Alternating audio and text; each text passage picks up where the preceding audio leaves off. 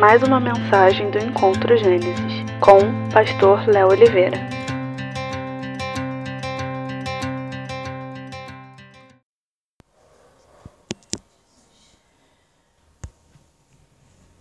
Vamos dar continuidade à série Livres.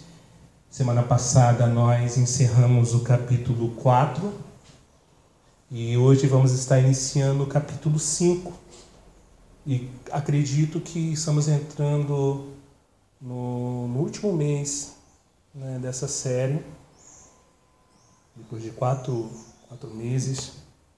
E eu creio que muitas coisas o Senhor tem, tem ministrado aos nossos corações. E ao fazer a, a releitura desse, desse, dessa exposição, Pai me trouxe algumas impressões, algumas coisas que eu achei bem interessante que eu quero compartilhar com todos vocês nessa tarde, início de noite. Carta de Paulo aos Gálatas, capítulo 5, vamos ler dos versos 1 ao 15. Todos abriram, amém? Diz assim: Foi para a liberdade que Cristo nos libertou, portanto, Permaneçam firmes e não, não se deixem submeter novamente a um jugo de escravidão.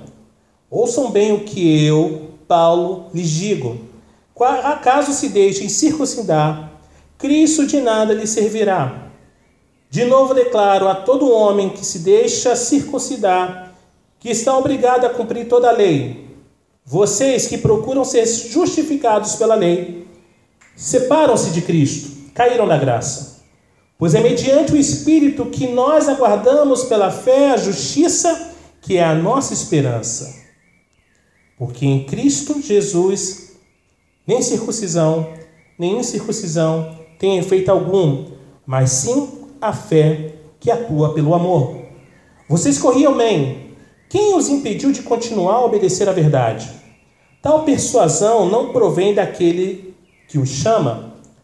Um pouco de fermento dever a toda a massa. Estou convencido no Senhor de que vocês não pensarão de nenhum outro modo. Aquele que os perturba, seja quem for, sofrerá condenação. Irmãos, se ainda estou pregando a circuncisão, por que continuo sendo perseguido? Nesse caso, o escândalo da cruz foi removido. Quanto a esses que os perturbam, quem dera que se castrassem. Irmãos, vocês foram chamados para a liberdade, mas não usem a liberdade para dar ocasião à vontade da carne, pelo contrário, sirvam uns aos outros mediante o amor. Toda a lei se resume no só mandamento: ame o seu próximo como a si mesmo. Mas se vocês se mordem e se devoram uns aos outros, cuidado para não se destruírem mutuamente nós entramos nessa perspectiva da natureza da liberdade. E eu preciso, irmão, junto com vocês, pensarmos juntos sobre algumas questões muito em voga é, hoje, quando falamos a respeito de Deus, quando conversamos a respeito de Deus e quando pensamos a respeito de Deus. Falar de liberdade no nosso contexto é pensar e pôr em prática o princípio da reflexão, é pôr em prática o princípio de olharmos o mundo ao nosso redor e termos uma leitura desse mundo. Isso que usualmente nós chamamos de cosmovisão. A questão é que a nossa sociedade ela está impregnada de uma cosmovisão equivocada sobre Deus. Talvez nos últimos dois séculos, a grande construção que se fez sobre Deus era talvez da sua não existência.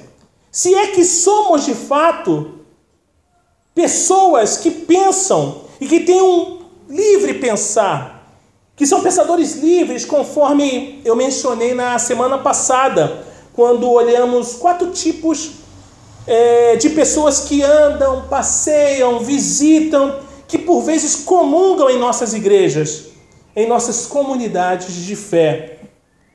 Então a gente tem algumas construções que eu penso serem estabelecidas por alguns pensadores, alguns homens que a própria humanidade elegeu como seus representantes no que diz respeito a ter uma visão, a ter uma cosmovisão. Então, de maneira nenhuma, de jeito algum, e acho que no Brasil, alguma dessas figuras e dessas visões são muito claras. Imagino que a figura de Deus, a ideia de Deus e a pessoa de Deus passou por processos de aniquilação. Sei que talvez a palavra seja pesada, mas é, é isso. Um processo de aniquilação. O que acaba sendo uma grande besteira, porque no final das contas, nos voltamos para ele. De modo que Karl Marx, todos ouviram já falar em Karl Marx, ele, por exemplo, tentou derrubar Deus das alturas com as suas teses. Freud foi aquele que expeliu Deus da psique humana. Nietzsche foi aquele que literalmente matou Deus, propôs a morte de Deus. E nos últimos tempos tem um pensador que foi levantado pela sociedade, que as pessoas elegeram como um pensador, né? chamado Richard Dawkins, que diz que Deus é um delírio. Essa é a atmosfera que nos envolve. É essa atmosfera que tem envolvido a igreja. Portanto, nos voltarmos para a figura de Deus, para a mentalidade da opinião pública, de muitos é algo absurdo, porém, irmãos, quando a barbárie se multiplica e situações catastróficas começam a tomar conta da terra, a grande massa, de um jeito ou de outro, se volta para Deus. Não é verdade? Se volta para Deus. Isso é fato. Nos últimos dias, nas últimas semanas, temos vivido tragédias e as coisas mais ofensivas ao mínimo daquilo que chamamos de direitos humanos, né? As pessoas tanto debateram em muitos desses pensadores, muitos desses que abraçam a cosmovisão proposta por alguns desses homens que eu acabo de mencionar aqui, tem a ideia dos direitos humanos como a sua principal bandeira. Vocês lembram daquela foto essa foto ela correu o mundo, essa foto ela deu prêmio. Essa foto estampou as principais revistas do Brasil e de todo o mundo. Essa foto ela estampava a foto de um menino chamado Alan Kurd. Vocês lembram? Vocês não lembram. Mas eu quero refrescar a memória de vocês. Alan Kurd foi aquele menininho que foi um sírio que morreu à beira da praia. Ele era um refugiado, vocês lembram? Aquela foto trouxe um impacto muito profundo aos nossos corações. Aquela foto causou ah, o desespero da igreja e várias igrejas, vários irmãos escreveram textos, textos muito bacanas acerca daquela situação. Sabe? Onde está a igreja? O que a igreja tem feito? Uma foto conseguiu provocar isso. Alan Kurt conseguiu provocar isso. Sabe? Uma foto, no mínimo, pesada, grotesca, que nos incomodou de alguma forma, que incomodou os nossos olhos, que incomodou a nossa fé. Né? Eu confesso que orei e meditei sobre o que iria falar aqui acerca disso. Tem tanto tempo, né? Mas eu pensei nisso. E o que me chama a atenção nessa foto é o seguinte: essa foto chocante, triste, ela vinha com duas perguntas. Nessa publicação de uma grande revista de grande circulação semanal da época. Ela vinha com duas questões. Deus, sendo bom, fez todas as coisas boas. De onde então vem o mal? Engraçado essa frase, porque essa frase, essa citação, é uma citação de Agostinho de Hipona, né? retirada das suas obras chamada, chamadas Confissões. A segunda frase é de um poeta esloveno, não vou lembrar agora o nome. Eu sei que ele foi ganhador do prêmio Nobel, né, de literatura. E a frase era: "O mal e o bem vêm do homem. O mal e o bem vêm do homem." E com isso, olhando para isso, na verdade, para a barbárie, para a desumanização, a coisificação, a pergunta que eu quero levantar para nós, para adentrarmos nessa reflexão sobre a natureza da liberdade, não é, obviamente, considerando Deus como o criador do mal. Agostinho vai ser muito assertivo sobre isso. Mas sem querer explorar esse problema, irmãos, do mal nessa mensagem, eu quero pensar sobre, na verdade, aquilo que está entre Deus e entre o mal. O que se posiciona, o que se manifesta, ganha forma e se expressa entre Deus e o mal é a liberdade do homem. E estamos numa série chamada Livres. Livres. O que configura toda essa expressão de algo que não é uma coisa, um mal, mas uma condição, tem como eixo de mediação a liberdade. Eu quero pensar sobre a liberdade sobre a perspectiva cristã. Eu quero pensar em nós como muitos, ao ver a foto dessa criança largada, morta na beira da praia, essa cena chocante que levou muitos cristãos a escrever coisas, coisas pertinentes, diga-se de passagem, coisas edificantes, confrontadoras sobre a liberdade que temos. E ao olharmos isso e me deparar com esse texto que acabo de ler aqui com vocês, e vamos olhar verso a verso do capítulo 5 da carta de Paulo aos Gálatas, eu quero considerar com vocês, irmãos, a urgência de imergirmos, de mergulharmos na natureza da liberdade de Cristo. De compreendermos a liberdade como uma dádiva que recebemos do Senhor, que nem merecedores de tal dádiva somos. Diga-se de passagem, não somos merecedores. Então hoje, uma vez que somos livres, como se propõe essa série, livres. O que passa a nos orientar? O que passa a te orientar? Qual é a sua bússola? O que passa a nos mover? O que passa a dar sentido para a nossa vida, uma vez que somos gente livres, somos gente liberta? Falasse tanto sobre esse conceito no ambiente cristão, somos libertos. Afinal de contas, somos libertos para quê? Por quê? Para onde vai desembocar essa liberdade? Você já se perguntou isso? Você bate no peito com toda a arrogância que te é peculiar de um cristão babaca para dizer o que é livre. Mas tudo bem, para onde está desembarcando essa liberdade? Qual é o fim dessa liberdade? Qual é o propósito dessa liberdade? Vangloriar a si mesmo? Quem além de mim e você, irmãos, de nós, será beneficiado por essa liberdade. Você já se perguntou isso? A primeira coisa que quero considerar com vocês, irmãos, é olharmos para o verso 1 do capítulo 5 de Gálatas. O reino de Deus. Ao entrar nessa perspectiva da natureza da liberdade, precisamos considerar um assunto que permeia toda a narrativa bíblica. Um assunto que para nós é muito precioso para a nossa compreensão das Escrituras. O reino de Deus como uma realidade que dá sentido ao caos de um mundo que jaz do maligno.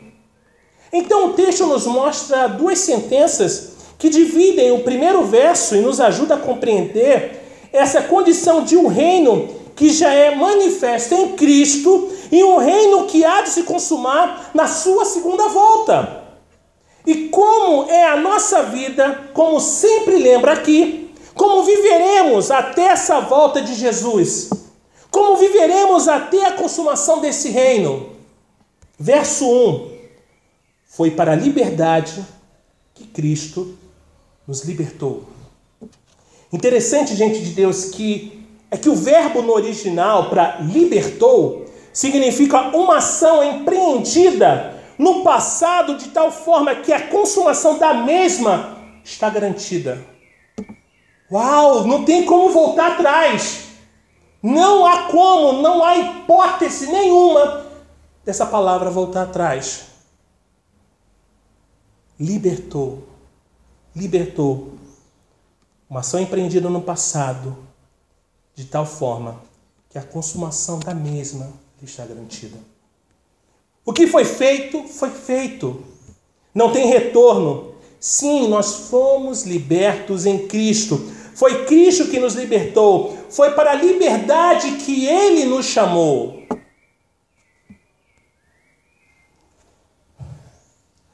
Daí Paulo enfatiza isso de forma quase que redundante, diga-se de passagem, para um olhar mais superficial. Foi para a liberdade que Cristo nos libertou. Nós fomos chamados por uma ação magnífica, por uma ação soberana, por uma ação suprema para uma nova realidade da qual não há retorno. Irmãos, não há retorno. Isso me lembra muito aquela cena quando o Neil toma a pílula é, vermelha. E é vermelha, né? Que deixa ele na realidade, né? E ali ele acorda depois daquela súbita dele e ele está com Morfeus ali em Nabucodonosor e ele pergunta: não há como voltar, né? E Morfeu fala: não, mas se pudesse, você voltaria? É a mesma coisa aqui. Você foi chamado para viver, fomos chamados para vivermos em liberdade. Mas se você pudesse, você voltaria para a escravidão? Você voltaria para mendigar você teria a tua liberdade cesseada?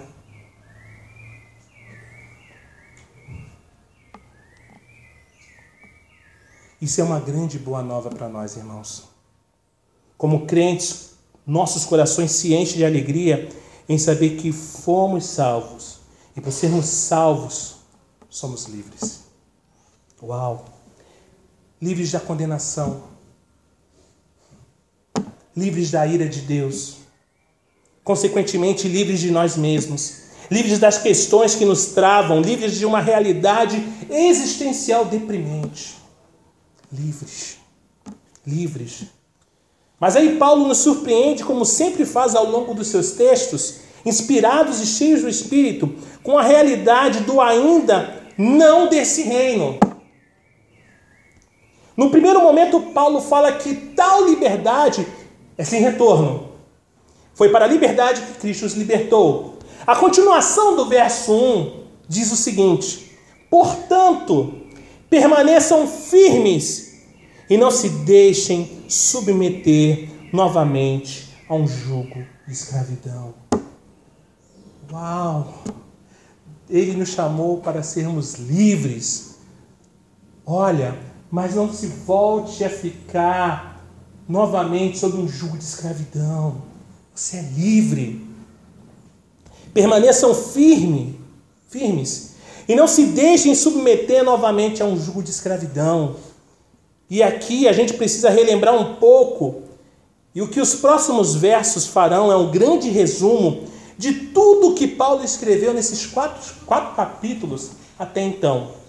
Portanto, irmãos, é necessário, é necessário lembrarmos um pouquinho do que Paulo vem ensinando, só um pouquinho, tá? Fazer um breve resumo, tem pouco. A gente já sabe que a grande questão que levou Paulo a escrever essa carta aos Gálatas foi o falso ensino que fazia com que esses novos cristãos de Gálatas fossem orientados, influenciados a abraçarem a agenda religiosa do mundo judaico para ser salvos. Em Atos, no capítulo 15, o verso 1, vocês podem conferir depois, que era essa grande defesa desses falsos mestres. Sem cumprirem os ritos da lei, os gentios não podem ser salvos. Para serem genuínos cristãos, era necessário então que se cumprisse toda a palavra da lei. Se seguissem à risca tudo aquilo que a lei de Moisés orientava, joia, é isso aí, bacana. O que na verdade o que esses falsos mestres faziam era um misto, um composto de ensinos de Jesus tendo como núcleo duro, como grande conteúdo, a lei de Moisés. Como assim? É como se disséssemos sim, as palavras de Jesus são boas. Afinal de contas, ele era Deus e através de seu ensino ele trouxe razão, significado e encarnação para a grande palavra dada a Moisés, para a lei de Moisés, não a lei de Cristo. Seria isso. Basicamente isso. Então, esses falsos mestres, nesse jogo, diga-se de passagem, muito ardiloso, muito sutil, estavam conduzindo crentes de uma igreja plantada há pouquíssimo tempo, de uma igreja estabelecida, de pessoas que não tinham anteriormente nenhum vínculo com a cultura monoteísta, com a realidade monoteísta dos judeus, não adoravam um só Deus. Estamos falando de gente habituada a adorar em vários deuses. Então eles caíram nesse ardil, caíram e tropeçaram alguns nesse, nesse falso ensino. Por isso, o vem sistematicamente, ao longo de quatro capítulos, aniquilando e agora, ao falar essencialmente de liberdade, não deixando mais nenhuma dúvida sobre os efeitos poderosos da salvação que encontramos em Cristo. Então chega um momento decisivo na epístola de Paulo, antes de ele falar do que essa liberdade nos propõe como estilo de vida. Os capítulos 5 e 6 de Gálatas, na verdade, vão mostrar para a gente a vida de quem é livre na perspectiva do Evangelho. Vai mostrar o que é que é ser livre em Cristo e quais são as implicações disso na nossa vida real. É como se a gente usasse essa estrutura de pregação, considerando os capítulos 5 e 6 como uma grande aplicação da doutrina de Paulo, a grande forma de colocar em prática aquilo que foi ensinado. Então, esses versos são muito importantes para nós, para nos posicionarmos em uma realidade. E o verso 1 em especial. Para nos posicionar aqui, na verdade, somos escravos, e somos cativos, e somos submetidos na medida que qualquer outra coisa se estabeleça como jugo. E Paulo usa essa expressão no final, o jugo de escravidão. O entendimento daqueles que labutavam a lei de Moisés era essa figura desse dispositivo, desse aparelho tipo para animais estarem sob controle. Interessante que os, os antigos mestres judaicos falavam o seguinte: para sermos um bom homem que segue a lei, uma boa mulher que segue a lei, o jugo de Moisés tem que calejar os nossos ombros e as nossas costas. Engraçado. São as marcas que vão dizer né? Olha, a mão calejada, os ombros calejados. Puxa, caramba. A perspectiva que eles tinham era essa. Daí Jesus vem no Evangelho de Mateus 11, 29 e diz: O jugo dele é suave, o meu fardo é leve. Isso é demais. Olha só, é suave, é leve. Calma. Não precisa de marca, fica tranquilo. É uma desconstrução violenta. A proposta de Jesus, sim, é um chamado de uma nova perspectiva de governo, para uma nova realidade de comando. existe alguém no comando? Sim, mas não sou eu, tampouco você. Não são os líderes da igreja, não são os principais da lei, é o Senhor. Mas esse comando não nos escraviza para a morte. Esse comando não nos fere, esse comando não nos torna escravos. Antes nos chama para a realidade de filhos, conforme a carta de Gálatas, capítulo 3, fala de forma brilhante, conforme estudamos. Filhos. Essa realidade, irmãos, de escravidão e que Paulo fala ao dizer: permaneçam firmes e não se deixem submeter novamente a um jugo de escravidão, significa que somos tão escravos quando somos liberais amorais, vivendo de qualquer jeito no mundo, como costumam dizer, vivendo na pista para negócio, como dizem por aí. usufruindo de todos os bens e prazeres que o mundo pode te dar. Sim, você é um escravo. Sim, somos escravos. Mas também sim, você é um escravo quando na condição de conservador moralista acha que os seus bons usos e seus bons costumes são o que vão te salvar. Ai, eu sou eu sou, ai, sou tão bom, eu sou tão boa. Você é um babaca, você é um idiota. Se vocês pensam isso, são tudo um bando de idiota. Não existe isso. Você não é nada, é pela graça. E você quer se justificar batendo no seu peito, mas eu sou bom. Bom cacete. Bom nada. Ainda que você se diga e se denomine eu sou bom, não há bondade em você. Só há pecado. Foi pela graça, a graça nos alcançou. A, a graça nos trouxe para perto do Pai. Não foi pelas suas coisas boazinhas que você faz. Ah, eu ajudo o pobre. Ah, eu ajudo o mendigo. Babaquice.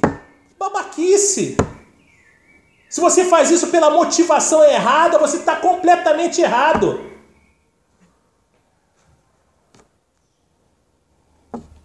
Por isso repetimos constantemente aqui nessa igreja: precisamos pregar o evangelho para crente.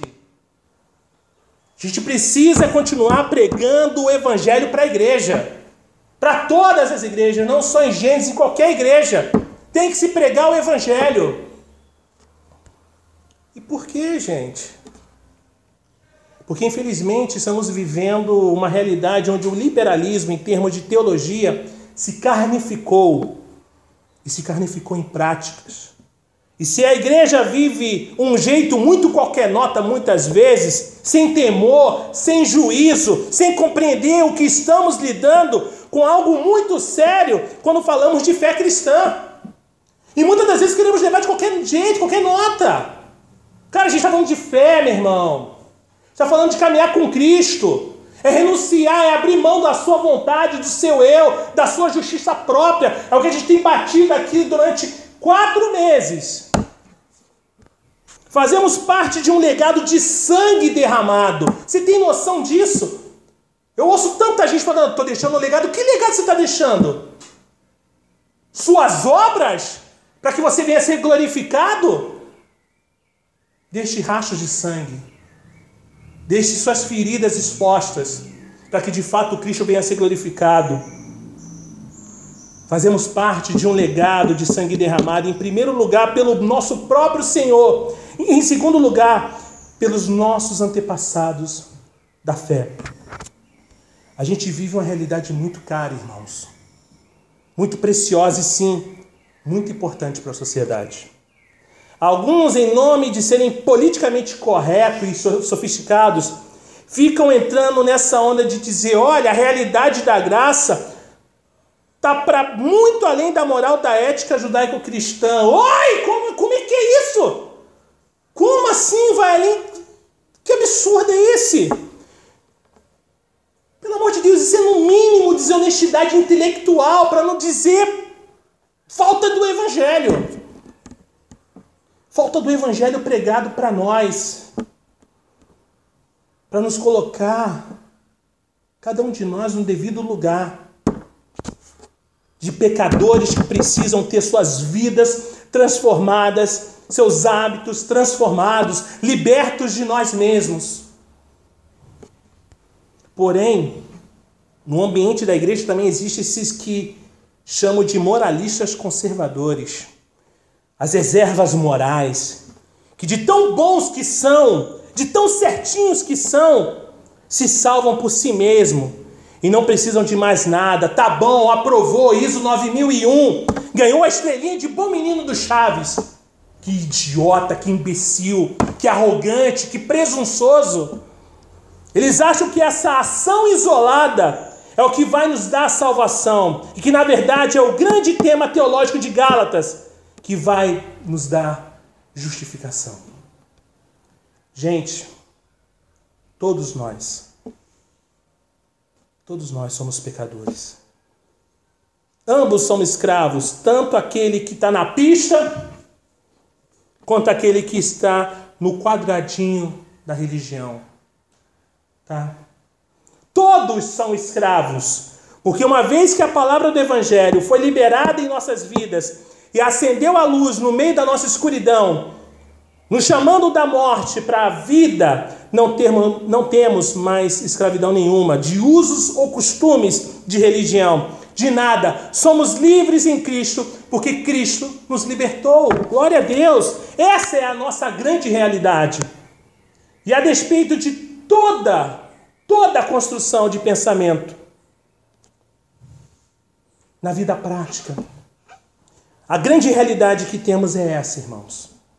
Saber que algo aconteceu que dá sentido para a nossa vida hoje, agora, no tempo chamado hoje. Que Deus nos abençoe.